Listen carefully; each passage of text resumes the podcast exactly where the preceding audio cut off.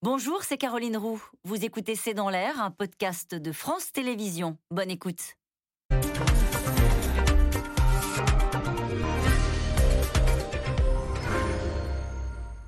Bonsoir à toutes et à tous. C'est parti pour les Jeux Olympiques d'hiver de Pékin. Des JO d'hiver 100% neige artificielle, et des JO d'hiver marqués par la politique du zéro Covid qui interdit tout contact avec le public.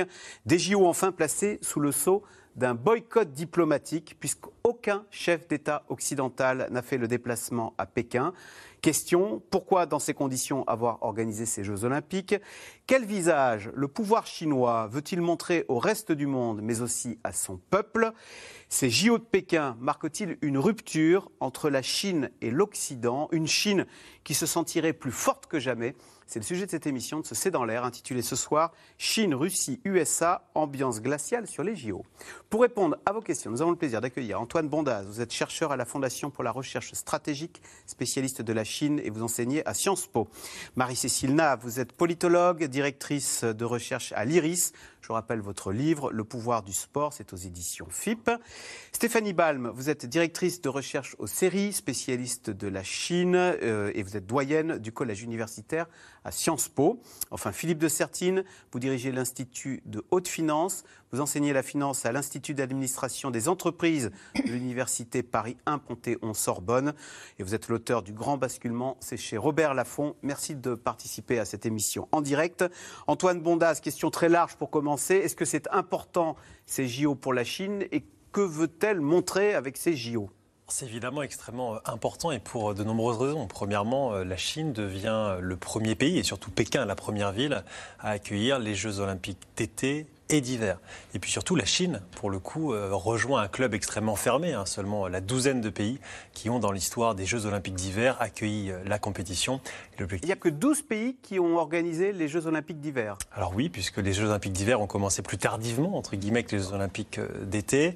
Et puis l'objectif, c'est de casser un peu le monopole de ces grands pays développés occidentaux, que ce soit européens, nord-américains, coréens, japonais, et de se hisser, entre guillemets, dans ce club fermé. Puis plus largement, l'objectif c'est aussi de se différencier de Tokyo, même si ce sont des jeux d'hiver qui sont évidemment très différents des jeux d'été, et notamment de démontrer qu'à Pékin, il n'y aura pas de contamination sur le site des épreuves. Le problème, ce n'est pas tant les gens qui pourraient arriver avec le virus, ceux-là sont isolés. C'est l'objectif, c'est qu'il n'y ait pas de contamination dans cette fameuse bulle sanitaire autour des Jeux.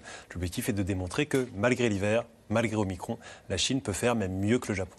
Mais à quel prix, Stéphanie Balm? C'est vrai que tous les journalistes et les athlètes qui débarquent en Chine racontent la même expérience. Ils sont escortés par la police, on prend, euh, on le écou, écou, enfin, mhm. testé euh, deux à trois fois par jour, on a compris. Euh, est-ce que cette stratégie du zéro, du zéro Covid, est-ce que justement l'exemple chinois nous montre que c'est une impasse? Est-ce que c'est tenable de contrôler à ce point face à un variant dont on ne cesse de dire qu'il est redoutablement contagieux? Non, enfin, si la, question c'est est-ce que c'est tenable, probablement le gouvernement chinois lui-même sait que ça n'est pas tenable. Alors pourquoi sont-ils sous question? Alors d'abord, euh, cette question sanitaire, elle est politisée. Elle est politisée depuis le départ. C'est-à-dire que l'idée, c'est de montrer que, euh, certes, euh, enfin, la Chine n'annonce pas que le, que le Covid est né en Chine, mais nous, on sait bien que ça vient de Wuhan et ça vient de Chine. Mais l'idée, c'était que la politisation dès le départ de la politique sanitaire, qui consistait à dire que la Chine allait trouver des solutions, allait en trouver pour le monde, et, et la preuve en est, c'est qu'il y a eu très peu de morts, même si officiellement on n'a pas exactement les chiffres par rapport à ce qui s'est passé, y compris aux États-Unis et en particulier aux États-Unis. Donc montrer qu'il y a une supériorité de la décision politique de la Chine, il faut s'y maintenir. Il faut s'y maintenir une année qui est une année électorale, qui est une année politique pour euh, Xi Jinping, le leader euh, de, l'État et du parti chinois, qui en fait va demander un renouvellement après dix ans de, pouvoir politique en Chine, alors que tous les dirigeants avec lui, avant lui, depuis Deng Xiaoping, n'ont fait que deux mandats. Donc c'est vraiment pour, Xi Jinping, en fait, ce, ce sont les et le moment qui va démontrer ou pas au pouvoir chinois que sa politique, que la politique sanitaire de la Chine est la meilleure du monde.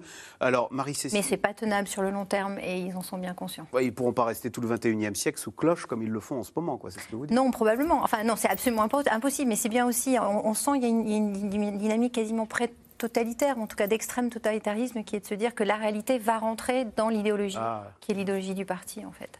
En tordant le bras à, ce virus, il arrivera bien à se mettre au pas. Via, via des drones, via euh, beaucoup de tech, via très peu de relations interpersonnelles entre les gens, etc. Alors Marie-Cécile Nave, l'histoire dans l'histoire, c'est qu'on apprend qu'en fait les, donc les athlètes et les journalistes doivent télécharger euh, tous anti-Covid. Et alors on dit aux journalistes, mais méfiez-vous, euh, aux athlètes j'imagine qu'on leur dit la même chose, vous êtes espionnés dès lors que vous auriez téléchargé cette application chinoise Tous Anti-Covid.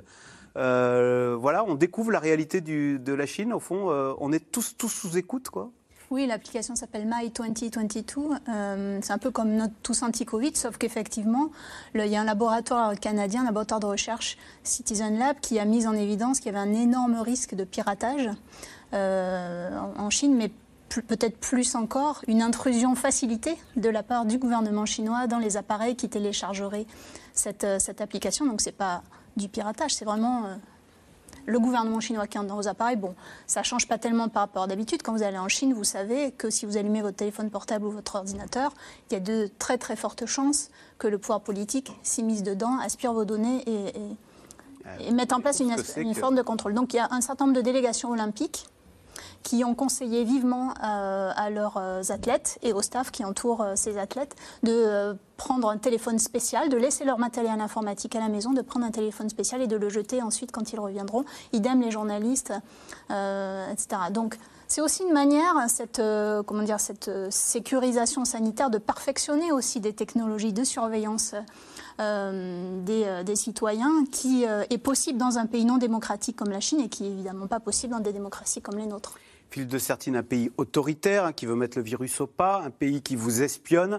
Euh, Pékin 2022 n'offre pas du tout le même visage que Pékin 2008, hein, puisqu'on le disait. Mmh. Euh, c'est la deuxième fois que la même ville organise les mêmes JO, mais en 14 ans, le pays a beaucoup changé Oui, c'est ça qui est étonnant parce que quand on voit les images d'aujourd'hui, hein, l'inauguration dans le fameux stade Nid d'Oiseau. C'est le même. C'est le même. Hein, et donc on a l'impression que c'est 14 ans, c'est tout près. Et en fait, oui, vraiment, là, les choses ont complètement changé. Bon, déjà, ce qui a changé, c'est la puissance de la Chine. La Chine était troisième puissance mondiale à l'époque, vous vous rendez compte, derrière le Japon. Euh, en PIB, il faisait même pas 5 000 milliards, hein, donc puisque ce sont les unités, c'est les milliers de milliards. Euh, aujourd'hui, ils sont à 16 000 milliards. La France, vous voyez, était à 2 500 milliards, on est passé à 2 900, on a monté un petit peu. Eux, ils ont multiplié par 3 hein, en 14 ans, donc c'est déjà quelque chose d'absolument incroyable. La puissance de la Chine euh, et on va dire la montée vertigineuse de la puissance chinoise, on la voit très bien dans cette période, on va dire, des deux grands Jeux Olympiques. Puis effectivement, quand vous regardez la cérémonie d'ouverture, il y avait déjà quand même hein, des tensions diplomatiques à l'époque, mais enfin, vous aviez quand même le président français, le président américain, tout le monde était là-bas. Enfin, pas tout le monde, mais beaucoup de gens avaient été là-bas. Le président, c'était Hu Jintao à l'époque, hein, c'est-à-dire on disait la Chine, bah, elle est en train de devenir en fait un pays un peu comme les pays occidentaux. Hein. on est sur la voie d'une ouverture, etc. C'est tout ça. On disait ça il y a 14 ans. Hein. Et puis, effectivement, là, tout a changé et tout a changé finalement depuis peu, parce qu'on est en train de parler euh, de la fin du deuxième mandat de Xi Jinping, mais c'est quasiment le, deuxième mandat qui a été révélateur, on va dire, de l'énorme, énorme changement d'approche chinoise, cette façon maintenant effectivement très, très, très tendue en termes de, liberté individuelle, en termes de politique affichée, euh, qui a complètement bouleversé l'image de la Chine. Et on a le sentiment, effectivement, hein, par rapport à 2008, que maintenant la Chine s'en fiche. Parce qu'en 2008, c'était ça, elle arrivait, ça faisait, ça faisait sept ans qu'elle était à l'OMC, la, Chine cherchait sa place sur la, sur, euh, on va dire, euh, on va dire la carte internationale, l'échiquier mondial. Maintenant, non, non, ils cherchent plus. Ils sont en train de dire, vous voulez pas venir, vous venez pas. Euh, les Jeux Olympiques, qui vont être formidablement organisés, et on verra si vraiment vous arrêterez de fonctionner avec nous. Alors Xi Jinping vient donc de déclarer ouvert ses 24e JO d'hiver de Pékin. Le président chinois a promis au monde des jeux fantastiques, extraordinaires et excellents.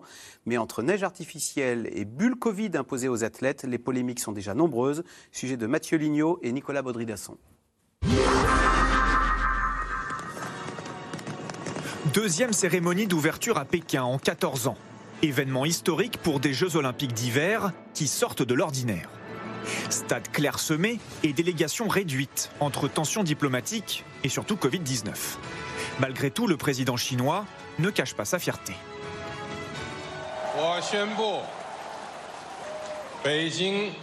Je proclame ouvert les 24e Jeux olympiques d'hiver de Pékin. Les JO se dérouleront presque à huis clos, deux ans après l'apparition du virus. Je suis contente que ça se passe à Pékin. Je suis fière, mais je regarderai ça à la télé. C'est dommage que la vente des billets ait été annulée, mais c'est tout de même une bonne mesure, car le Covid est encore inquiétant. Au JO, les 2900 sportifs et les centaines de journalistes vivent en vase clos.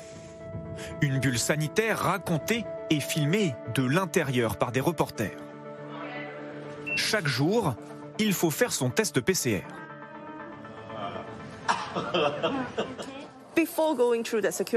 Alors avant de passer le contrôle de sécurité, nous devons faire une vérification. Il s'agit essentiellement de s'assurer que nous avons fait notre test pour la journée. Alors voyons ce que ça donne. Lieu de vie désinfecté, espace commun délimité et même robot préparateur de café. Tout est fait pour mettre en scène la lutte contre le virus. Jusqu'au personnel chinois systématiquement en combinaison. Bref, comme une scène de science-fiction. Mais voilà le revers de la médaille. Les lieux de vie sont cadenassés. Les transports entre hôtels et lieux de compétition extrêmement balisés. Honnêtement, c'est frustrant en tant que journaliste, mais aussi en tant qu'être humain, en tant que personne curieuse. Je veux sortir et parler aux gens. Je veux aller voir les choses de mes propres yeux, mais je ne peux les voir qu'à travers la fenêtre. Je comprends les règles, je vais les respecter, mais c'est frustrant.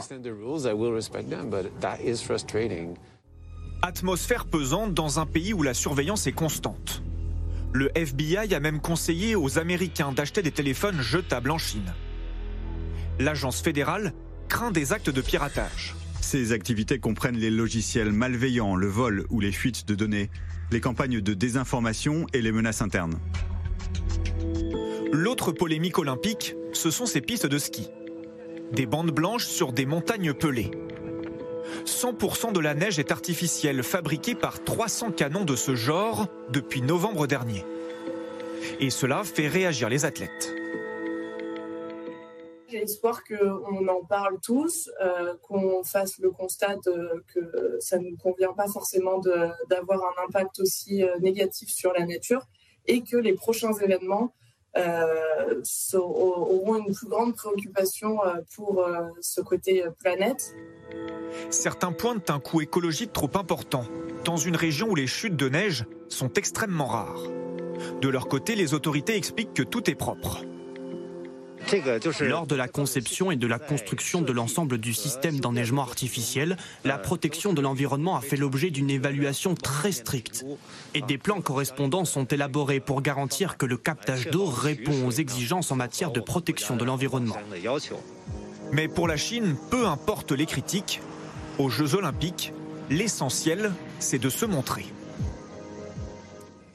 Question téléspectateur de Christophe dans le Loir-et-Cher, Philippe de Sertine. Dans de telles conditions, fallait-il maintenir les Jeux cette année? C'est vrai que la Chine offre au monde l'image d'un pays très fermé, très Black Murray derrière sa grande muraille de Chine. Oui, oui, on a la, question s'était posée avec Tokyo. On a eu effectivement les retards, etc. Mais là, cette fois-ci, la Chine a dit non, non, pas question.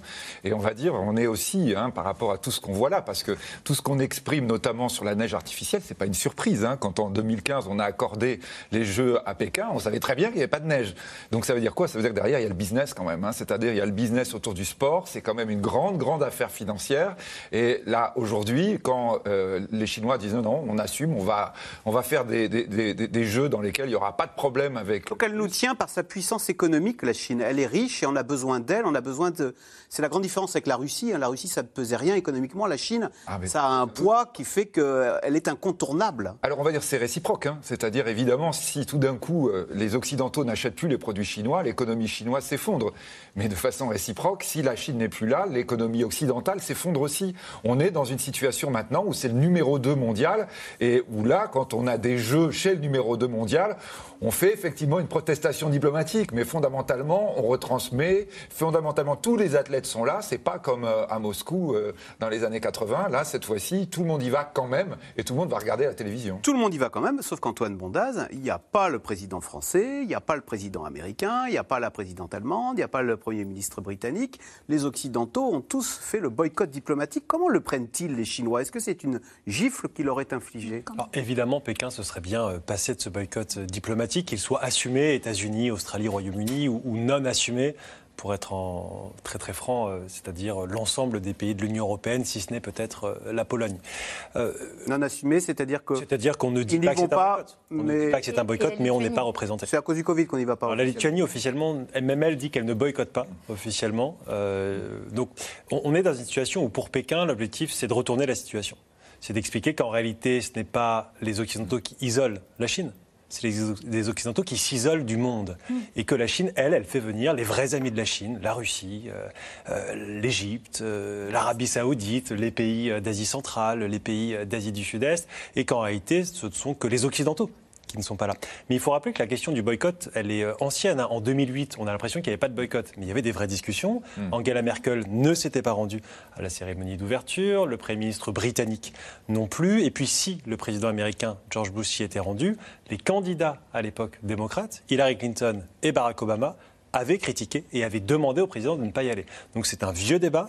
Là, évidemment, ce qui change pour Pékin, c'est que l'ensemble des Occidentaux ne sont pas là. Point positif par contre, pour les autorités chinoises, le secrétaire général de l'ONU était présent. Il était juste à côté de Thomas Barr, hein, le directeur exécutif du CIO. Alors qu'il était pas Alors qu'il y a 14 ans, Ban Ki-moon, lui, ne s'était pas rendu. Il y était allé quelques jours plus tard. Stéphanie Balm, est-ce qu'on peut dire que les Chinois essaient de retourner la situation en disant c'est pas les Occidentaux qui boycottent la Chine, c'est la Chine qui accueille le monde entier mais les Occidentaux ne viennent pas parce qu'ils sont isolés et boudeurs et ils font la tête dans leur coin. Ils sont, ils sont boudeurs parce qu'on les a dépassés. Oui, je crois que c'est pas faute de dire ça. Et, je pense qu'en réalité, moi, il y a beaucoup, je trouve qu'il y a beaucoup plus de points communs entre 2008 et 2022 que, que, d'éléments de, rupture. C'est-à-dire que le premier point commun, c'est que ces JO, ils ont d'abord pour vocation de, de parler à la population chinoise. C'est une façon pour le gouvernement chinois, l'État parti chinois, de montrer euh, à sa nation que ce sont des grands leaders, des grands leaders internationaux, euh, globaux, mondiaux, etc., et que le monde ne, peut pas compter sans la Chine. Donc ça, c'est le premier point. Et l'autre aspect aussi, qui est quand même, par contre, là, pour le coup, très spécifique par rapport à 2008, ce sont des jeux qui doivent montrer que la Chine est devenue un pays tech, un pays d'innovation, un pays qui trouve des solutions dans le cas de la crise sanitaire pour sauver en fait des vies grâce à la technologie. Alors là où il y a quand même un souci, c'est que le gouvernement chinois a pour motto, enfin pour slogan, euh, la civilisation écologique, c'est-à-dire l'idée de combiner la tech et la politique en faveur de la protection de l'environnement. Et là, quand même, il y, a un vrai souci, c'est-à-dire que Glasgow, c'était il y a quand même pas très longtemps, ils ont signé un accord vraiment in extremis avec les États-Unis pour essayer de dire que les États-Unis et la Chine devraient, devaient faire euh, affaire, enfin devaient travailler main dans la main pour trouver des solutions par rapport à la crise climatique. Et là, il y a vraiment un angle mort dans, dans les, pistes avec de la neige 100% artificielle ah, Oui, absolument. Enfin, ça, c'est le. Et, par ailleurs, quand même, il faut quand même dire que c'est un problème de la Chine, mais vous avez raison, c'est le problème du CIO aussi. C'est-à-dire que derrière tout ça, c'est aussi une critique qui doit être adressée au comité olympique qui décide de faire organiser des Jeux euh, à, Pékin euh, dans, un pays dans lequel il n'y a pas de sport d'hiver parce qu'il n'y a pas de neige à, Pékin à cette époque-là. Euh, Marie-Cécile Nave, Stéphane Balm disait au fond, la Chine, elle veut montrer même à sa population qu'elle est devenue le pays champion, champion de la tech, et elle veut le montrer à l'occasion de ces JO. Euh, sur le plan sportif, il faut quand même gagner des médailles pour, quand, on est, quand on est la première puissance mondiale, 1,4 milliard d'habitants. Euh, est-ce que ce qu'il y a de grands athlètes, de grands skieurs en Chine? Alors c'est quand même différent des Jeux Olympiques d'été où là la Chine a fait une montée en puissance absolument incroyable depuis la fin des années 90. D'ailleurs, il me semble qu'en 2008, c'est la Chine qui remporte le plus, le plus de médailles chez elle à ces Jeux olympiques d'été. Pour les Jeux d'hiver, ils sont encore euh, un peu en retrait, mais on va voir les résultats, parce qu'il y a une énorme délégation. Hein. donc, comme ils sont très nombreux, ben, ça augmente aussi les chances de médaille dans un certain nombre de disciplines. On va voir la montée en puissance euh, sans doute. Euh, et effectivement, ça fait partie de la. C'est pas dans la culture chinoise le ski? Pas tellement, mais il y a plein d'autres sports qui ne sont pas dans la culture chinoise et qui sont devenus des sports extrêmement pratiqués et, et, où les champions sont, dès le plus jeune âge, entraîner à des méthodes très dures. Donc oui, ça fait partie évidemment de la stratégie de rayonnement international. Philippe de Sertine Oui, mais l'un des arguments qui avait été vendu au CIO, c'était de dire on va mettre 300 millions de Chinois au sport d'hiver. Ça avait été ça la grande idée. Et vous avez quand même ces, phénomènes assez incroyables en, Chine, hein, notamment des espèces de dômes dans lesquels vous allez faire du ski artificiel. Hein. pas très écologiste, euh, pas très, ça se fera à Dubaï là. Oui, oui c'est ça. Oui, non, mais vous avez ça et, ça existe.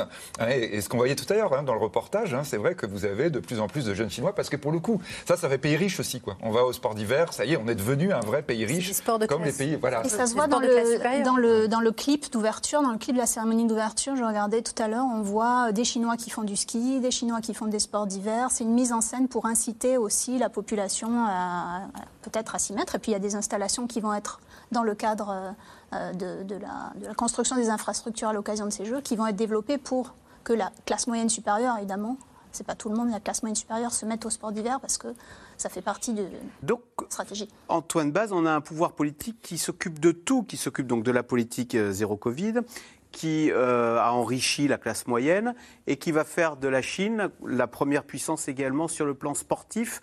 Euh, il y a une politique du sport en Chine. Alors je sais pas, on pense. je vais vous dire, j'ai regardé, parce que le roi des sports, on a beau dire, c'est le football. On va voir le classement FIFA. Euh, je l'ai trouvé, le classement FIFA de la Chine. Ils sont 74e mondial.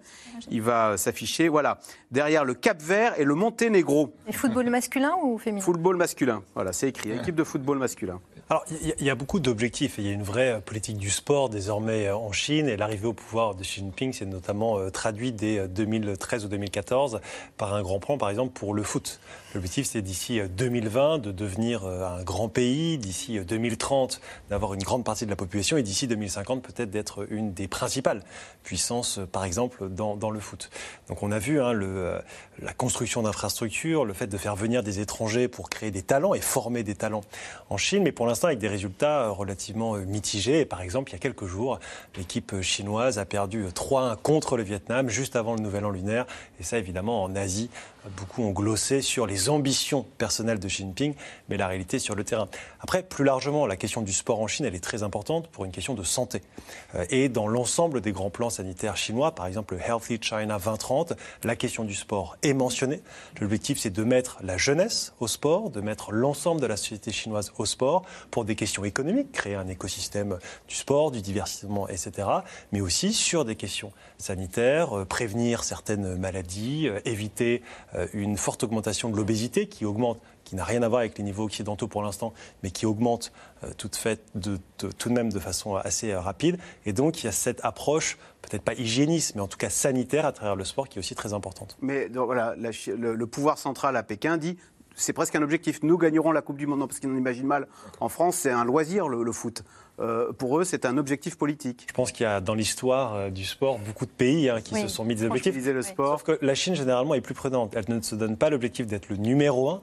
Elle se donne officiellement l'objectif d'être parmi les meilleurs, ce qui donne un peu de marge de manœuvre. Sauf que c'est compliqué les sportifs. Il y a une communauté sportive, on le voit dans le tennis, Marie-Cécile Nave, où euh, nombreux d'athlètes de, tennis, de champions de tennis avaient ce fameux t-shirt Où est Peng Shuai? Est-ce que c'est un, souci dans la chaussure des Chinois, cette affaire Peng Shuai? Donc on rappelle, c'est cette championne de tennis chinoise qui a disparu mystérieusement parce qu'elle a accusé l'un des leaders de la Chine de l'avoir violée. Euh, oui, quand même, c'est un petit caillou dans la chaussure pour cette, euh, compétition. Alors Thomas Barr, le, président du CIO, a dit qu'il allait la rencontrer sous la, sous la cloche sanitaire, parce qu'il avait eu une visio avec elle, il, il avait été convaincu qu'elle allait bien, etc. Et donc ça avait été un peu controversé, parce qu'il l'avait vu qu'en visio, là, il, a dit qu'il allait la rencontrer, euh, qu'il faisait confiance quand même globalement aux autorités chinoises pour euh, qu'elle n'ait pas un sort trop, euh, trop défavorable. Mais après, qu'est-ce qui va se passer qui va se passer ensuite?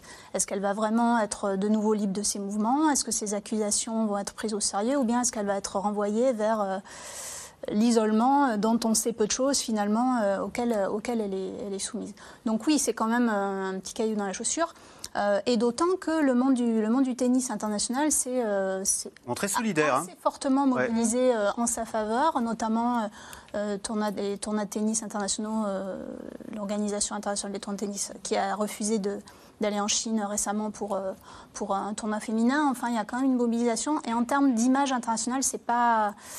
Je pense que la Chine avait sous-estimé l'élan mondial en faveur de cette joueuse.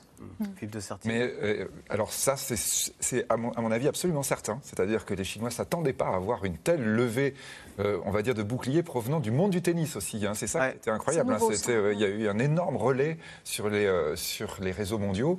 Alors après, il faut rappeler ce qui se passe en Chine tout le temps et ce qui s'est passé évidemment de façon industrielle à Hong Kong, c'est que vous avez cette figure, mais vous avez sa famille. Et vous avez en réalité d'énormes pressions sur la famille et souvent...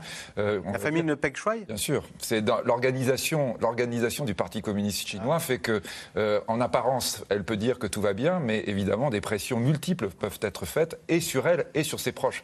On a eu, euh, on, a ça évidemment dans tous les régimes totalitaires, mais en Chine, c'est particulièrement organisé. Et répétons-le, euh, avec les leaders, je dirais, de la révolte de Hong Kong, on a vu ça de façon extrêmement forte et avec évidemment des conséquences très très lourdes. Hein. Stéphanie Balm, est-ce qu'il pourrait y avoir, et ce serait une catastrophe pour la Chine, un happening d'athlètes ou, euh, je ne sais pas, euh, sur la question des Ouïghours, euh, sur la question de la liberté à Hong Kong. Est-ce que c'est quelque chose que redoute le gouvernement ou des mots d'un, le point levé de mhm. quelqu'un qui gagnerait une médaille d'or, qui s'en prendrait, voilà, qui s'en prendrait à à ce que représente la Chine et au non-respect des droits de l'homme Alors, vous posez deux questions. Est-ce que la Chine le redoute? Je crois que la réponse est assez simple. Évidemment qu'elle le redoute. Euh, est-ce que, euh, et si un événement de la sorte arrivait, est-ce que la population chinoise sera en capacité de le voir? Pas certaine, de façon probablement pas certaine, parce qu'en fait, le contrôle des médias est, quand même euh, tout à fait holistique. Mais il y a le direct quand même. Alors, il y, a, deux temps. Il y a le temps de la, de la communauté internationale, c'est-à-dire de l'opinion publique internationale et des médias internationaux et les médias chinois, avec une organisation qui fait que, en fait, l'information serait, serait, absolument euh, euh, mis sous blackout absolument tout de suite. Ensuite, troisième, troisième point, est-ce que ça risque d'arriver? Alors là, euh, vraiment, personne personne n'est en mesure de pouvoir le dire. En revanche, c'est pas incertain. Ils ont prévenu qu'ils seraient très sévères et très stricts si un athlète s'amusait à avoir une revendication politique. Et, hein. je pense que dans les, dans les équipes d'athlètes, enfin, dans les athlètes Le message ont, est passé. Briefés, ont été briefés aussi par, euh, dans leur propre communauté et dans leur propre pays. Tout ça, tout ce dont on parle là, décrit quand même quelque chose qui ressemble à, enfin, qui nous rappelle les temps de la guerre froide très fortement. Et on a l'impression de revivre des moments d'histoire qui sont les moments de, l'Union soviétique, les moments de la Chine des années 50-60. Et c'est vraiment cette cristallisation du modèle politique sous Xi Jinping depuis dix ans qui est très fort. Et moi, je pense en réalité, enfin, je, je pourrais partager ce point de vue, mais 2008, la Chine, quand ils organisent des Jeux Olympiques, quelques mois auparavant, euh, il s'est passé euh, le tremblement de terre au Sichuan, il s'est passé les, événements à Lhasa, etc. Et pour organiser les Jeux Olympiques et s'assurer que ça se passe bien, il a fallu faire monter un, groupe de gens qui sont, qui sont la sécurité publique, qui sont équivalents de la police politique, qui sont le KGB chinois. Et ces gens-là ont dit, en fait, on a des ennemis intérieurs, des ennemis extérieurs, et il faut qu'on puisse sécuriser en fait les Jeux Olympiques et le pays. Le passage de la flamme dans le monde s'est mal passé, etc. Depuis, ces gens-là sont au pouvoir. Et donc, en fait, les JO de 2008 ont eu un rôle ont joué un rôle dans la cristallisation politique d'aujourd'hui. vu qu'il fallait tenir? Euh, Philippe de Certina, on parlait des, des, enjeux économiques. Est-ce que ce n'est pas gênant maintenant pour certains sponsors que de sponsoriser ces JO de Pékin et donc d'assumer tout ce qui s'y passe? Je veux dire, par là, euh, on se souvient que HSBC, la grande banque britannique, on l'avait accusée de jouer sur les deux tableaux, de se montrer euh, chinoise à Pékin, et, enfin pro-régime chinois en Chine et pro-démocratie en Occident. Est-ce qu'à un moment, il ne faut pas choisir son camp et comment les sponsors euh, est-ce que ça leur commence à leur poser des problèmes? On commence à arriver à la limite du sport business, ça c'est sûr. Hein. Et donc euh, on a ce problème que vous avez évoqué sur la Chine, on va l'avoir, on l'a énormément pour la Coupe du Monde de football, la prochaine au Qatar, hein, donc euh, qui va être aussi... Exemplaire aussi avec des stades climatisés à 40 degrés. Oui, c'est ça, oui, avec des stades qui vont, qui vont, être réfrigérés, quoi. Enfin, encore dans des choses encore au moins aussi délirantes. Et à chaque fois avec cette question, effectivement, sur l'image que peut avoir le sponsor. Le sponsoring est très important. Paris en ce moment est en train de justement essayer de boucler son sponsoring et si euh, on ne le boucle pas, le budget il tient pas. Hein. donc le sponsoring. Si on se comporte mal avec les Chinois, on pourrait perdre des sponsors chinois d'ailleurs, des Huawei, etc. Et ça compte. D'où le boycott en demi-teinte de la France. Ah ouais. On voit comment les intérêts économiques pèsent hein, dans notre relation avec Pékin. Ah, mais évidemment. Et là, pour le coup, sur la question des Jeux Olympiques, c'est vraiment non négligeable. Hein. C'est-à-dire dire que euh, aujourd'hui, on est sans arrêt avec cette question économique et cette question politique qui sans arrêt se croisent. Euh, du point de vue de ce qui se passe au JO, de ce qui peut se passer, de ce qui peut se passer dans la Coupe du Monde ou des choses comme ça, à un moment donné, ça peut effectivement poser la question est-ce que on a intérêt à continuer à financer des budgets pareils hein, Et donc cette question, au fond, elle est quand même en pointillé à chaque fois en se disant est-ce qu'on continue, est-ce qu'on amplifie ces budgets qui d'ailleurs ne, ne, finissent pas d'enfler hein. On se souvient quand même le, les, les, Jeux Olympiques d'hiver les plus chers, c'était ce Sochi. C'était déjà, c'était déjà de la propagande. 50 milliards de dollars, non, je crois. Alors on a du mal à estimer, oui, oh, quelque chose, sans doute comme ça. Là, on dit cette fois-ci c'est aux alentours de 4 milliards, mais en réalité vous avez eu des. Ce sont des chiffres chinois. Oui, on a eu des chiffres qui disaient en fait non, c'est 38 milliards si vous comptez le, TGV, etc. Donc on est avec des, des, budgets qui sont gigantesques que peuvent pas payer des petits pays. C'est que des grands pays, et dans les grands pays, il n'y a pas que des pays démocratiques, c'est moins qu'on puisse dire. Alors à la tribune officielle euh, du nid d'oiseau, pas de Joe Biden ni de Boris Johnson. Ces Jeux olympiques sont aussi ceux du boycott diplomatique de plusieurs puissances occidentales qui entendent dénoncer la violation des droits de l'homme en Chine, notamment contre la minorité ouïghour. Vous voyez ce sujet de Chloé Barbeau et Erwan Ilion. Vladimir Poutine, un peu seul, dans les tribunes du stade olympique. Autour de lui des chaises vides, laissées par ses homologues occidentaux. États-Unis, Royaume-Uni, Canada, Australie, Nouvelle-Zélande n'ont envoyé aucun représentant à Pékin. Le résultat d'un boycott diplomatique impulsé par la Maison-Blanche. L'administration Biden n'enverra aucun représentant aux Jeux olympiques et paralympiques de Pékin. Nous ne participerons pas à cette fanfaronnade. Les 27 de l'Union européenne ont échoué à définir une position commune. Seule la Lituanie, le Danemark et les Pays-Bas ont affiché un boycott clair. La réponse de la Chine est cinglante. Les méfaits des États-Unis ont détruit les fondements et l'atmosphère des échanges sportifs sino-américains et la coopération olympique. Les États-Unis se tirent une balle dans le pied les États-Unis devront assumer les conséquences de ces erreurs. À l'origine de la tension diplomatique, le sort du peuple ouïghour en Chine.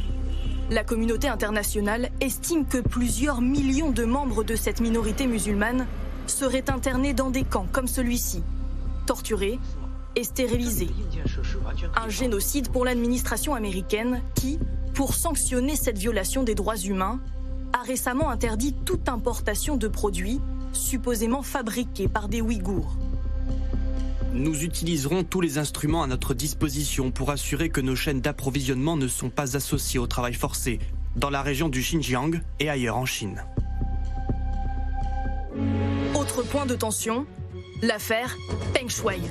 En novembre dernier, la joueuse de tennis accuse un haut responsable du Parti communiste d'agression sexuelle et disparaît subitement de la vie publique. Elle n'est réapparue que dans ces deux vidéos, diffusées par des médias chinois. La société civile, menée par les stars du tennis, s'indigne à coups de tweets et de hashtags où est Peng Shuai. Mais cette disparition ne semble pas préoccuper l'ambassadeur de la Chine en France. J'ai euh, pas suivi cette affaire-là. Bon, vous savez que c'est quand même un sujet qui inquiète beaucoup de gens, de savoir ce qu'est devenue cette jeune femme. Oui, peut-être ça vous intéresse, mais ça ne m'intéresse pas. Dernier dossier du conflit entre Pékin et les Occidentaux, Taïwan. La Chine multiplie les démonstrations de force auprès de l'île qu'elle considère comme sa province. Face au risque d'invasion, la présidente sollicite l'aide des États-Unis. Des soldats américains ont ainsi été envoyés pour entraîner l'armée taïwanaise. Nous avons un large éventail de coopération avec les États-Unis visant à accroître notre capacité de défense. Une présence américaine dans la région Asie-Pacifique, condamnée par Moscou et Pékin. Les deux dirigeants réunis à l'occasion des Jeux olympiques ont réaffirmé leur alliance. Les relations entre nos deux pays ont évolué à la fois vers une amitié et un partenariat stratégique. Évidemment, nous profitons de cette visite pour travailler ces deux aspects. Vladimir Poutine et Xi Jinping, deux alliés de circonstance unis dans leur bras de fer contre les États-Unis. Justement, Antoine Bondaz, question téléspectateur. La Russie a-t-elle pour la Chine une amitié sincère ou dictée par les circonstances? Point d'interrogation. Je pense qu'ils ont clairement des intérêts communs et ce n'est pas récent. Depuis euh, l'effondrement de l'URSS, l'URSS qui était une menace euh, pour la Chine, la Russie ne l'est plus. Et donc on a eu un rapprochement depuis euh, ces 30 dernières années, accéléré notamment à partir de 2014 et la nécessité pour la Russie de diversifier ses partenaires commerciaux, notamment hein, du fait des sanctions occidentales. Mais là, ce qui était très très important hein, dans cette journée, ce n'est pas tant pour moi la cérémonie d'ouverture, c'est réellement ce sommet Euh, Russie-Chine, avec pour la première fois une rencontre de Xi Jinping avec un dirigeant étranger, Vladimir Poutine, la première depuis euh, deux ans. Une rencontre où tout était très symbolique. Par exemple, Xi Jinping a enlevé son masque. Donc il était à côté de Vladimir Poutine, dans un lieu euh, fermé, sans son masque. Alors on peut en rire et penser que ce n'est pas très symbolique. C'est extrêmement symbolique. Il était ensuite dans les gradins, en extérieur, avec un masque. Il n'a même pas approché euh, Thomas Barr. Et surtout, dans la déclaration qui a été annoncée, c'est très très important, le premier paragraphe porte non pas sur les questions stratégiques, on s'attendait avant tout à cela, mais sur la question de la démocratie. Mm. Et la Chine et la Russie considèrent que ces deux pays défendent les valeurs démocratiques, fourvoyées par l'Occident et que la Russie et la Chine vont promouvoir les vraies valeurs démocratiques. Et ça, ça rappelle une seule chose, c'est que pour Moscou, comme pour Pékin, ce qui compte, c'est la sécurité politique.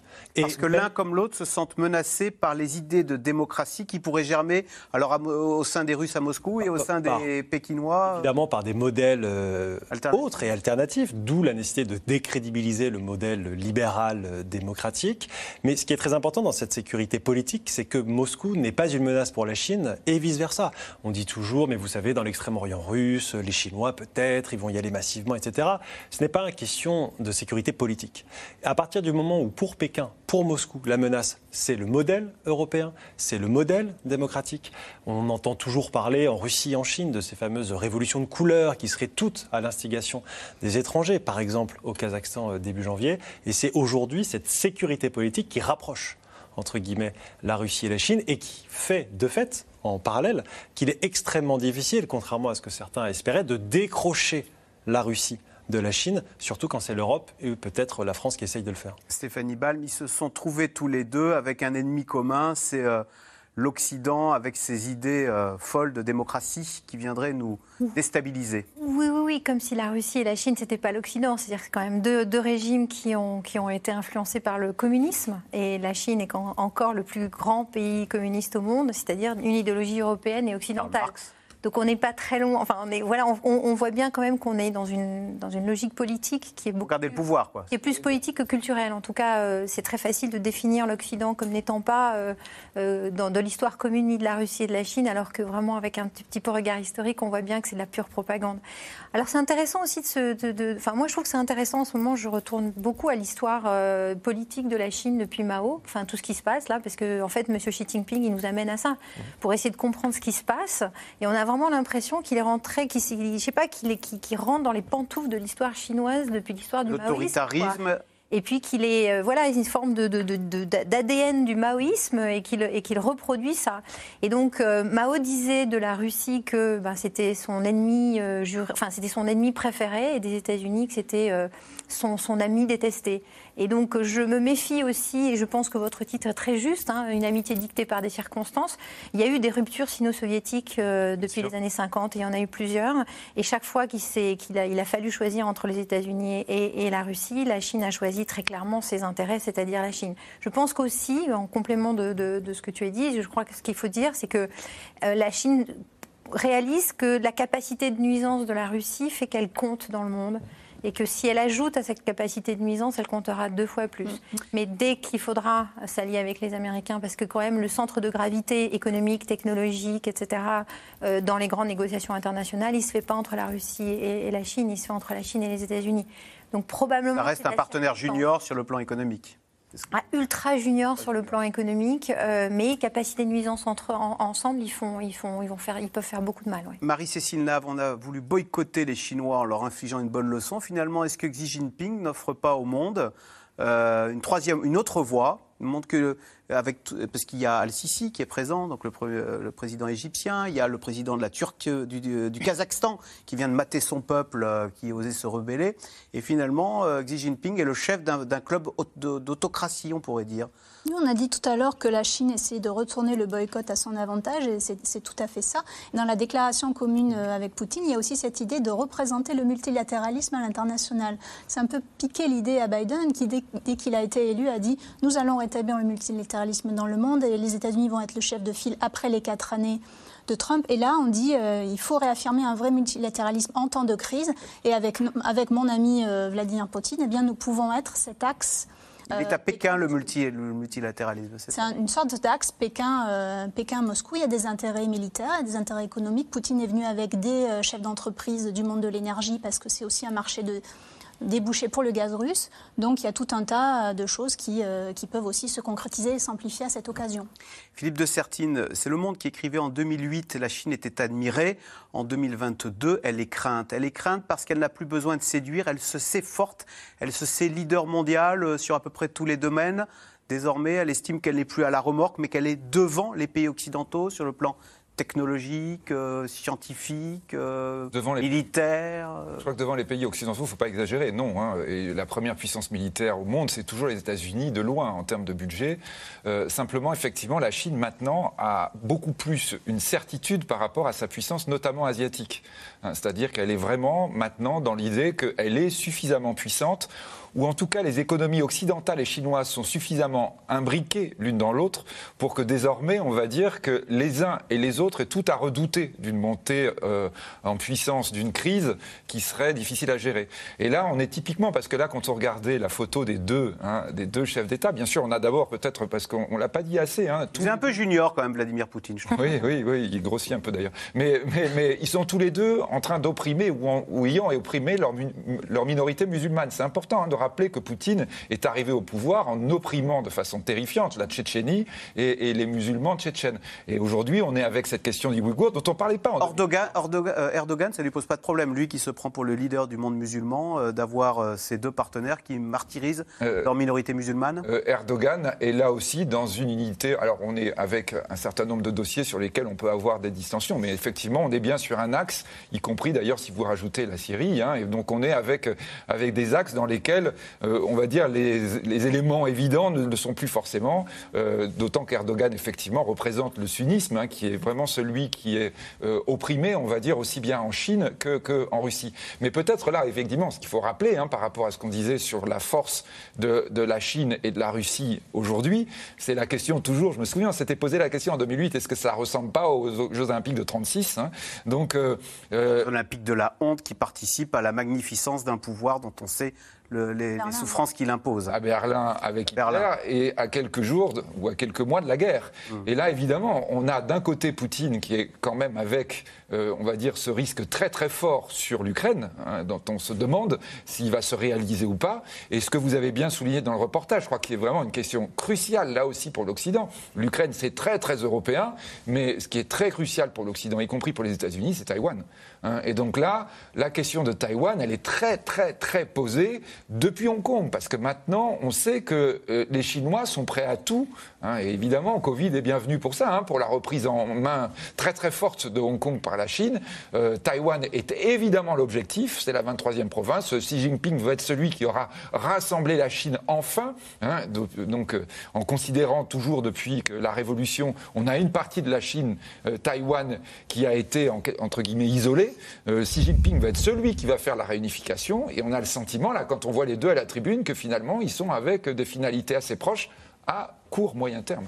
Antoine Bondas, des Chinois qui sont prêts à tout. Est-ce qu'on a une Chine qui se sent suffisamment forte maintenant pour employer la manière forte et pour récupérer ce qui lui est dû Parmi la jeunesse, on disait euh, une Chine qui envoie des robots sur Mars. Euh, est-ce qu'on a euh, ce complexe de supériorité maintenant La Chine est forte et elle a des atouts sur le plan économique, hein, on l'a dit. Un se voit-elle plus forte qu'elle ne pourrait l'être?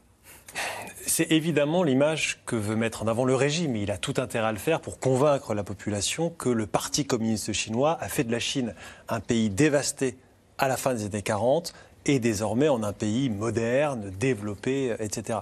La Chine a aussi des capacités qui ont cru de façon considérable. Juste un exemple, quand le budget militaire taïwanais stagnait ces 20 dernières années, le budget militaire chinois était multiplié par 6. Et donc évidemment, le rapport de force change. Est-ce que ensuite la Chine est prête à tout je ne pense pas. Sur la jeunesse va en guerre qui pourrait la pousser Alors ça, c'est un grand problème qu'on a. Quand vous avez l'émergence de ce nationalisme, surtout après Tiananmen, dans les années 90, avec euh, les campagnes d'éducation patriotique, euh, les manuels scolaires qui sont mis à jour, etc., vous avez au début des années 2000 un philosophe chinois qui disait il faut faire attention de ne pas nourrir la jeunesse chinoise au lait de louve. Le lait de louve, alors c'est intéressant parce qu'on parle beaucoup des loups guerriers aujourd'hui. Mmh. la question, c'est est-ce qu'en 15 ans, on n'a pas justement nourri cette jeunesse qui aujourd'hui a très confiance en elle, considère qu'il y a peut-être une forme de supériorité par rapport aux pays de la région. Et la grande question qui se pose, c'est est-ce que ça, ça va se traduire par une forme d'aventurisme? Sur la question de Taïwan, je pense que les dirigeants chinois, par contre, sont beaucoup plus prudents. Évidemment, c'est l'objectif. Évidemment, ils savent aussi qu'un conflit aurait un coût extrêmement important et il ne faudrait pas que la prise de Taïwan fragilise en quelque sorte le régime politique. Il ne faut pas que Taïwan, entre guillemets, soit indigestible pour le régime. Stéphanie Balm, les Chinois ou la, une partie de la population, de la jeunesse, voudrait en découdre, estimant que notre temps est venu et que nous, sommes supérieurs et il faut l'affirmer par la force s'il le faut au reste du monde. Qu'une partie de la population pense ça, qu'elle soit jeune ou moins jeune, c'est certain, parce qu'en fait, on a des écrits là-dessus. Il y a des expressions euh, de, de, de, ce sentiment nationaliste, un sentiment nationaliste qui, été, qui est nourri depuis 100 ans, en fait, depuis la Constitution de la République, qui a été nourri aussi. Euh, Enfin voilà, à chaque génération euh, pour, pour, pour, différentes raisons. Donc ça, on en est sûr. Après, je pense que c'est important et par, par, honnêteté intellectuelle, il faut dire que ce pays il est fermé depuis deux ans, la Chine, que nous, on n'y a, a, pas accès pour l'instant, que c'est extrêmement difficile d'y faire de la recherche. Et pour bien répondre à votre question, il faudrait aller faire euh, des enquêtes. Il faudrait pouvoir, euh, même si ce n'est pas des enquêtes sur un milliard quatre d'habitants. On ne sait pas. Alors, donc en fait, ce qu'on ne sait pas, c'est l'état de division de la société chinoise. Ah, ce qu'on ne sait pas, c'est à quel point le régime chinois est soutenu. Est-ce que le ralentissement économique pèse une menace sur la cohésion et euh, l'élan, euh, l'adhésion au régime? Pardonnez-moi, je, pense qu'il y a deux points. C'est vraiment essayer de comprendre l'état de division de la Chine. Ça, c'est pour nous tous une inconnue. Et deuxièmement, notre discours, il est assez à charge contre la Chine, pour de bonnes raisons. Parce que quand on dit Chine, c'est gouvernement chinois. Il n'en demeure pas moins qu'il va falloir trouver le moyen de travailler avec la Chine. C'est-à-dire, on peut contourner la Chine, mais dans les dans, dire, la politique étrangère du monde, les enjeux de, des, les ODD de 2030, euh, le développement de l'Afrique, la question des nouvelles routes de la soie, tous les sujets impliquent la Chine, pas la Russie forcément, mais la Chine. Le nucléaire iranien. Le nucléaire iranien, exactement, vous avez raison. Donc c'est ça en fait la, la difficulté, c'est arriver à la fois à comprendre à quel point Xi Jinping est ou pas soutenu, à quel point c'est un régime qui peut s'écrouler demain ou au contraire qui en 2050... vous n'avez pas une réponse à ça? Est-ce que l'adhésion elle est un peu fanatique ou est-ce qu'elle tient simplement à un taux de croissance? Et tant que je m'enrichis chaque année, oui, je soutiens le régime non, mais Ils pas le choix non plus. Hein. est probablement il y a probablement des deux, des deux dimensions. Il y a Et puis, si c'est. Je pense que le, pouvoir politique chinois peut capitaliser plusieurs années encore avec une décroissance économique en s'appuyant sur d'autres sujets, en demandant des efforts à sa population, ce qu'il risque probablement de faire, en disant il n'y aura pas de mobilité internationale pendant des années, les étudiants ne pourront pas partir étudier, vous ne pourrez pas voir vos familles, mais c'est pour le bien de la nation chinoise. Donc, ça, combien de temps ça peut durer Ça, c'est une, une question. Non, je crois que vous avez tout à fait raison. Je crois que aussi un des point très important qu'on ne mesure pas, alors qu'on sait qu'il se passe des choses, c'est à l'intérieur du Parti communiste chinois lui-même. C'est-à-dire que là, nous, nous voyons la Chine comme espèce d'entité, et le Parti communiste est, derrière euh, Xi Jinping une entité absolue, alors que ce n'est pas vrai. Euh, je dirais même son arrivée au pouvoir a été très chaotique, très compliquée. On sait qu'il y a des courants, et donc il y a eu un certain nombre là d'éléments. Alors évidemment, là, il faut décrypter le moment où il y a un discours, telle personne qui n'est pas là, etc. Euh, ceux qui connaissent très très bien la société chinoise, c'est d'ailleurs des Chinois, hein, il faut être très clair, il faut avoir des gens qui connaissent très très bien le Parti communiste, qui vous donnent des indices. Et ça, il est clair que la cinquième génération, à Xi Jinping, c'est en fait des gens assez âgés, hein, parce que logiquement, ils auraient dû céder la place aux jeunes, on va dire, du Parti communiste chinois, aux jeunes élites, qui n'ont aucune place. Pour le moment, tout est fermé, tout est verrouillé, et on sait que ça tremble un petit peu. Est-ce que ça peut aller jusqu'à remettre en cause euh, la force ou la puissance de Xi Jinping et des quelques-uns qui sont autour de lui? Ça, c'est une vraie grande question qui pourrait se poser peut-être dans les années qui vont venir. Alors, des Jeux Olympiques exemplaires, c'est la promesse des organisateurs des Jeux Olympiques de Paris 2024 qui veulent jouer la carte de l'excellence écologique et de la modération sur le plan financier. Une fable pour l'opposition politique à la mairie de Paris. Regardez ce reportage de Laszlo Labert et Maxime Liogier. À Saint-Denis, au nord de la capitale, des bâtiments commencent à sortir de terre. Depuis quatre mois, des milliers d'ouvriers s'activent pour construire le futur village des athlètes, projet phare du plus grand événement sportif de la planète, les Jeux Olympiques. À la tête de ce chantier colossal de 39 grues, Henri Specht.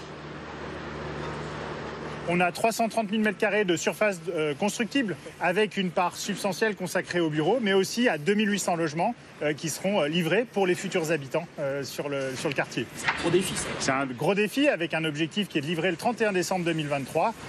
Au total, près de 35 immeubles pourront héberger plus de 14 000 sportifs et leurs encadrants, avant d'être réutilisés par de futurs habitants.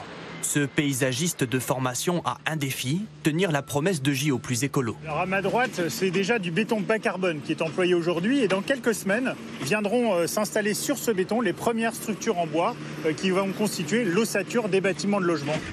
À l'image de ce village, les organisateurs ont vu les choses en grand. Cérémonie d'ouverture sur la Seine, du beach volley au pied de la Tour Eiffel, un stand de tir à l'arc aux Invalides. Point fort de cette édition, 95% des installations existent déjà ou seront temporaires. De quoi aider à tenir un budget de 3,9 milliards d'euros, bien moindre que les 13 milliards dépensés à Tokyo en 2020. Quant aux nouvelles constructions, certains espèrent bien en tirer profit, comme le président du département de Seine-Saint-Denis. Bon, on en est où? Eh ben, En plein démarrage. C'est quoi C'est le terrassement là, c'est ça? C'est ça, tout à fait. Bon, parfait. Euh, c'est impressionnant. Hein Stéphane Troussel est très fier d'accueillir dans ce parc un nouvel équipement sportif destiné aux entraînements pour les épreuves de waterpolo. Il faut s'imaginer une très grande piscine avec euh, à la fois euh, bah, des, bassins intérieurs, des espaces ludiques, des espaces d'apprentissage, et puis un très beau bassin extérieur avec un solarium et des espaces verts à proximité. Après avoir reçu les plus grands champions du monde, ces bassins seront utilisés par les habitants du département. C'est donc un atout social selon Stéphane Troussel, mais pas seulement. C'est à la fois euh, un intérêt économique, parce que bien sûr, euh, c'est des chantiers, des investissements, et donc de l'emploi, de l'attractivité aussi, un territoire qui change son image et qui fait qu'au lendemain des Jeux eh bien, et de ces transformations euh, urbaines, on peut avoir plus d'activités, plus d'entreprises qui choisissent de venir s'installer ici. Donc oui, je crois que c'est gagnant-gagnant pour le territoire. Sauf qu'à chaque fois, les éditions sont toujours annoncées comme écolo et pas chères. Comme en 2014 à Sochi, station balnéaire où sont construites des installations pharaoniques. L'organisation décroche la palme des Jeux d'hiver les plus chers de l'histoire, 36 milliards d'euros. Ou encore à Rio en 2016 avec cet immense golf en pleine zone naturelle. Alors certains ne croient pas aux promesses des Jeux olympiques français, comme cet élu de la France insoumise à la mairie de Paris, Daniel Simonet. Le coût officiellement estimé des Jeux olympiques va déraper lourdement. Cela fait des années qu'elle lutte contre ce projet. Ça, c'était en novembre 2018. Euh, Une aberration écologique et économique, selon elle on est plutôt sur une captation de l'argent pour des gros sponsors et pas de retombées pour la population. Par contre, c'est un prétexte pour accélérer des projets du Grand Paris qui sont anti-écologiques et antisociaux. Parce qu'on fait des gros équipements type la piscine d'Aubervilliers qui ne répondra pas aux besoins. Avec ce budget-là, on aurait pu faire une dizaine de piscines. Et d'un point de vue écologique, on est sur plein de projets qui vont aller à l'encontre euh, de tels parcs, de tels jardins ouvriers, euh, pour une bétonisation. Pourtant, avec un objectif de 1 tonne et demie de carbone contre 3,5 pour les précédents jeux, l'édition 2024 espère toujours décrocher la médaille d'or de l'écologie. Bah, justement, question téléspectateur Marie-Cécile Lave, c'est Jean-Jacques dans le Gard. Ne faut-il pas arrêter de célébrer les Jeux Olympiques qui sont ultra politisés, ultra surveillés et hors de prix? Alors, il faut préciser, parce que parfois il y a une confusion là-dessus, c'est que c'est essentiellement, très majoritairement, de l'argent privé qui finance les Jeux Olympiques. À la fois la partie compétition, déplacement des athlètes, aménagement du Grand Palais, par exemple, pour faire les épreuves d'escrime. Euh, et ça, c'est vraiment financé essentiellement par le CIO, les sponsors, la billetterie. Et puis, il y a une autre partie, ça, c'est à peu près 3 milliards, 3-4 milliards. Il y a une autre partie de aussi 4 milliards d'euros qui concerne les infrastructures, donc accélération du Grand Paris, construction du village olympique et après a vocation à se devenir des logements euh, pour la population, la piscine, euh, etc., à condition qu'il y ait des politiques publiques qui accompagnent pour que ça bénéficie vraiment aux habitants. Ça, c'est très important.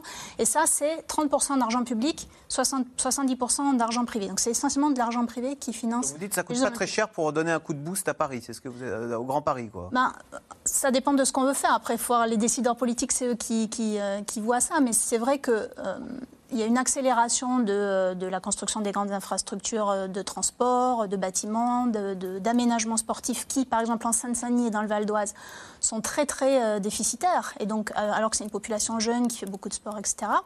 Et puis, Paris obtient les Jeux 2024 sur, la partie héritage du dossier. Héritage, c'est-à-dire qu'est-ce qu'on va laisser comme legs aux générations, aux générations futures sur le plan écologique? Mais aussi sur le plan sociétal, sur le plan de, euh, du lien social, etc., etc. Et il y aura des études d'impact. Il y a des chercheurs qui sont embauchés par Paris 2024 pour faire des études d'impact en amont et en aval des Jeux, pour voir si ça vraiment euh, répond au cahier des charges, des choses qu'on aura beaucoup de mal à savoir avec Pékin. Antoine Bandas, justement, quel message les Jeux Olympiques de 2024 C'est dans deux ans, hein, de, Paris pourrait donner Parce que jusqu'à présent, le côté euh, politique, mhm. euh, euh, anti-écologique, tout ça, ça commence à être rejeté quand même, non? On n'adhère plus du tout, quoi. déjà, je pense que les Jeux seront sûrement moins politisés que les Jeux de Pékin, que ce soit de la part des Français eux-mêmes et aussi de la part des étrangers. je pense que le point fort de Paris 2024, c'est avant tout des Jeux urbains. Et c'est ça aussi le message qui est donné, c'est-à-dire ces épreuves au milieu de la ville et ces épreuves qui s'intègrent dans la ville, qui s'intègrent dans la société et non pas des épreuves déconnectées, entre guillemets, de la vie des gens, comme on se rappelle évidemment, et c'était dans le reportage, les JO euh, de Rio. Donc je pense qu'il y a aussi ce message de connexion les jeux font partie, le sport fait partie de la société. Ce n'est mm. pas quelque chose qui vient et qui s'en va, ce n'est pas quelque chose qui est mis à l'extérieur de la ville, c'est au cœur de la ville que se passent les jeux. Allez, tout de suite on revient à vos questions. Ah, ah la Chine et la Russie sont-elles encore des pays amis de la France diplomatiquement parlant. Stéphanie Balm, lundi, euh, vous voulez pas Alors, Antoine Bondaz, euh, euh, lundi, Emmanuel Macron se rend à Moscou pour voir Vladimir Poutine. Est-ce que ce sera un ami je dis ça parce que Xi Jinping a qualifié Vladimir Poutine d'ami dans le communiqué. Hein. Alors, est-ce qu'il y a des amis en diplomatie? C'est une question euh, à part entière. Ce qui est sûr, c'est que la Chine et la Russie, ce sont des partenaires qui sont incontournables sur les grands dossiers. On l'a rappelé tout à l'heure, que ce soit l'Iran, que ce soit de fait l'Ukraine aujourd'hui, mais aussi l'Afghanistan, la péninsule coréenne, etc. Donc, il y a la nécessité de coopérer, et on le fait d'ailleurs dans le cadre du Conseil permanent du Conseil de sécurité, puisque ces fameux P5, hein, ces cinq pays, coopèrent, se coordonnent, et on a eu par exemple en décembre une déclaration commune de ces cinq pays. Après, il y a évidemment des différends qui sont extrêmement importants, qui sont de plus en plus exacerbés, et c'est par exemple toute la position européenne sur la Chine. La Chine, on considère que c'est à la fois un partenaire de coopération, un compétiteur économique, et également un rival systémique. La question avec la Russie, évidemment, euh, se pose. Et donc, il faut parler avec eux. C'est ce que le gouvernement français essaye de faire euh, en ce moment, tout en maintenant une position et un rapport de force clair. Mais Marie-Cécile on se souvient que Emmanuel Macron, au début de son mandat, il avait invité Vladimir Poutine, il, lui avait fait visiter Versailles, etc. On a l'impression que ça s'est... Il y a eu une main tendue et que les choses se sont dégradées au cours du quinquennat. Peut-être que la France euh, compte assez peu dans le regard de Vladimir Poutine comparativement à, l'Europe, par exemple. Euh, ce qui change aujourd'hui, c'est qu'Emmanuel Macron a la présidence française, la France, présidence, pardon, euh, oui, la présidence française de, de l'Union européenne. Il va aller au contact, Emmanuel Macron, ou il va essayer de recoller les morceaux avec Vladimir Poutine lundi? Mm. Il est en campagne électorale aussi, il veut, il veut assurer sa stature internationale, je crois, hein, c'est ça d'abord. Non, je pense que vraiment, là, le problème, c'est empêcher l'invasion de l'Ukraine. Enfin, c'est vraiment là, là et, et, de l'Ukraine, et, euh, enfin, si on peut dire accessoirement, au moins du Donbass aussi, parce qu'on peut avoir très bien une, une invasion partielle comme on l'a eu sur la Crimée. Donc là, effectivement, Emmanuel Macron représente l'Europe et sans doute essayer. Mm. Donc là, on est dans de la négociation, hein, c'est-à-dire il y a, les, Russes ont exigé un certain nombre de choses. Alors, c'est étrange, évidemment. Hein, on a dit souvent, la question c'était l'Europe. Euh, on disait l'Europe n'allait pas autour de la bah table, elle est au menu.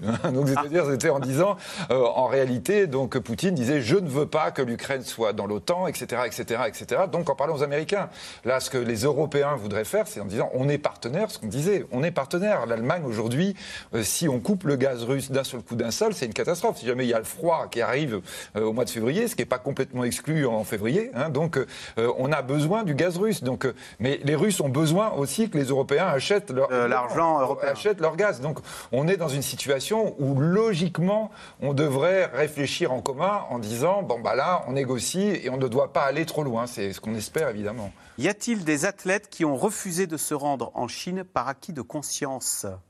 Non. Il doit y en avoir, mais dans l'ensemble, je pense pas, parce que c'est toute leur vie. Donc, euh, on n'est plus dans, le, dans, les, dans les boycotts sportifs euh, des années 80, euh, 84. Non, c'est toute leur vie qui se joue. Stéphanie Balm, quand Xi Jinping a-t-il été reçu à l'Elysée pour la dernière fois? C'est une colle que vous pose Ophélie qui habite au Danemark, comme quoi on nous regarde jusqu'au Danemark. C'était en. Il avait été, il avait été mars, reçu. Mars 2019. Avec Angela Merkel, non? Mars 2019. Hein? et l'Elysée avait choisi d'inviter également euh, Angela Merkel. chancelière et le président du Conseil. donc, Pour se donner du poids, pour montrer que c'était, qu'on ne vient pas en France, on vient dans un, dans un continent, enfin en Europe. Non, c'était pas ça. C'était surtout pour montrer qu'il y a une cohésion et une coordination au niveau européen. Je pense que Xi Jinping a été extrêmement surpris à l'époque. Il faut se rappeler, un mars. Lui, il aime bien le bilatéral. Hein. C'est également la déclaration ça, du président Macron sur la fin de la naïveté, la nécessité d'une coordination. La France a fait beaucoup d'efforts. L'Allemagne n'a pas toujours joué le jeu. Et puis la question qui va se poser dans les mois qui viennent, c'est comment renouer cette cohésion européenne. Sauf que Stéphanie Balm en a un cas, les travaux pratiques, comme on dit, la Lituanie qui est attaquée euh, par euh, les Chinois. Est-ce que la Lituanie qui est dans l'Union européenne, hein, est-ce que les 26 se mobilisent pour leur 27e collègue qui est l'objet de brimades de la part de Pékin? Peu, non? Je me trompe? Oui et non.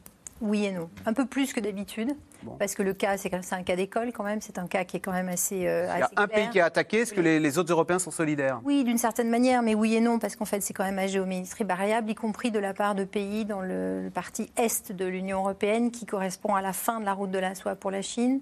Euh, et pour, ces, pour, pour certains pays issus du dernier élargissement de l'Union européenne, la Chine fait partie de leur débat politique national et ils se servent aussi de la Chine pour faire, pour faire du lobbying à Bruxelles. Donc les Chinois testent la cohésion des Européens quand même. hein. bah, D'abord, euh, on la teste nous-mêmes, c'est-à-dire qu'on est- on n'a pas besoin de la Chine pour être divisé, mais il se trouve qu'en fait, la Chine nous tend un miroir et c'est là où on voit notre division. En revanche, je crois que, et Antoine l'a dit tout à l'heure, il y a vraiment eu un changement de politique depuis deux ans, c'est-à-dire la volonté de faire de la question chinoise une question stratégique pour l'Europe. On s'étonne que ça arrive un peu tard, mais en même temps, surtout de, de rendre une politique européenne plus coordonnée autour de ces enjeux-là. Parce qu'en fait, c'est notre quotidien, la question chinoise. Et alors, votre, notre, votre téléspectateur, par sa question, pose une question extrêmement importante, à savoir est-ce qu'on est amis ou pas, est-ce que la France est toujours amie avec la Chine ou la Russie? Et c'est une question qu'on devrait poser à tous les candidats à l'élection présidentielle, c'est-à-dire qu'on devrait faire un test sur la connaissance de la Chine et en politique étrangère des candidats à la présidentielle. On, serait surpris et pourtant, c'est de notre avenir, notre avenir dépend de ça aussi. Euh, Luc, en Haute-Savoie, Antoine Bondaz, y a-t-il une forme de résistance en Chine? Face au pouvoir très autoritaire de Xi Jinping C'est très compliqué puisqu'il y a eu vraiment euh, l'inversion d'une dynamique. Dans les années 2000, on espérait une libéralisation, pas une démocratisation, mais une libéralisation politique, économique de la Chine. Et il faut reconnaître que depuis l'arrivée au pouvoir de Xi Jinping, cette dynamique a été inversée. Euh, il y a une concentration du pouvoir dans la société autour du parti, dans le parti autour de Xi Jinping. Il est de plus en plus difficile aujourd'hui pour la société civile de s'exprimer en Chine. Et ce qu'on pouvait faire il y a 10-15 ans en Chine, aujourd'hui, c'est extrêmement compliqué. Oui. Si je peux ajouter deux points là-dessus, c'est en 2008, on a eu la charte 08, c'est-à-dire en fait des intellectuels qui se sont exprimés pour dire en fait il faut mettre en place du constitutionnalisme en Chine, ce serait plus possible. Et par ailleurs, il y a la question hongkongaise. C'est-à-dire si on devait, enfin voilà, Hong Kong, c'est quand même le signe que si on avait plus d'informations ou si la, la possibilité de s'exprimer était, était plus forte, peut-être qu'il y aurait plus de Hong Kong en Chine continentale. Nos dirigeants auront-ils la même attitude au Qatar? Marie-Cécile Nave Ah, C'est la très très bonne question à poser, en conclusion, je crois, effectivement. Euh, puisque euh, c'est cette année. Mhm. Fin de l'année. C'est en voilà la Coupe du Monde de foot en novembre, dans des stades climatisés. hein, donc sur le plan écologique, euh, on n'est pas loin du 100% artificiel. Avec des conditions d'attribution euh, que l'on connaît. Euh, c'est c'est un, c'est un vrai vrai sujet. hein. Il y a l'équipe de Norvège, je crois, une équipe de Norvège qui avait menacé de ne pas y aller hein, pour dénoncer. euh, Budget de 200 milliards. hein. Là, on est sur des budgets encore plus délirants que sur les Jeux Olympiques. Puisqu'on parle de la Chine, comment euh, la Chine qui est 73e au classement FIFA euh, Xi Jinping, il va suivre de près le parcours de la Chine au mondial de foot euh, Probablement. probablement. Euh, il va, la, Chine est très impliquée dans le football mondial au-delà de son équipe nationale. Ils investissent beaucoup en Afrique. Ils en Europe, ils ont acheté des clubs. Ils ont acheté des clubs. Ils recrutent aussi des entraîneurs français pour, ça marche pas toujours bien, mais pour entraîner des, équipes chinoises. Donc il y a un soft power du football chinois qui est un peu invisible qui, et qui va au-delà de l'équipe nationale chinoise. C'est aussi une manière d'étendre leur influence et et leur poids économique dans le monde. Objectif champion du monde en 2050, Et d'organiser la Coupe du Monde. Et les filles sont très bonnes. Et les filles sont très bonnes. Merci beaucoup d'avoir participé à cette émission. Euh, vous restez bien sûr sur France 5, puisque tout de suite, voilà, je vois Anne-Elisabeth Lemoine dans euh, la petite télé en haut à droite. Alors bonjour Anne-Elisabeth, qu'y a-t-il au programme de C'est à vous ce soir Bonsoir Axel. Jamais personne avant Éric Zemmour n'avait à ce point falsifié l'histoire à des fins politiques. C'est le constat d'un collectif d'historiens qui, après avoir hésité, ont décidé de prendre la parole. 16 et historiens éditent Zemmour contre l'histoire. Parmi eux, Laurent Joly, il est ce soir notre invité. C'est tout de suite, c'est à vous, euh, c'est France 5. Et nous, on se retrouve demain pour un nouveau C'est dans l'air. Bonne soirée, à demain.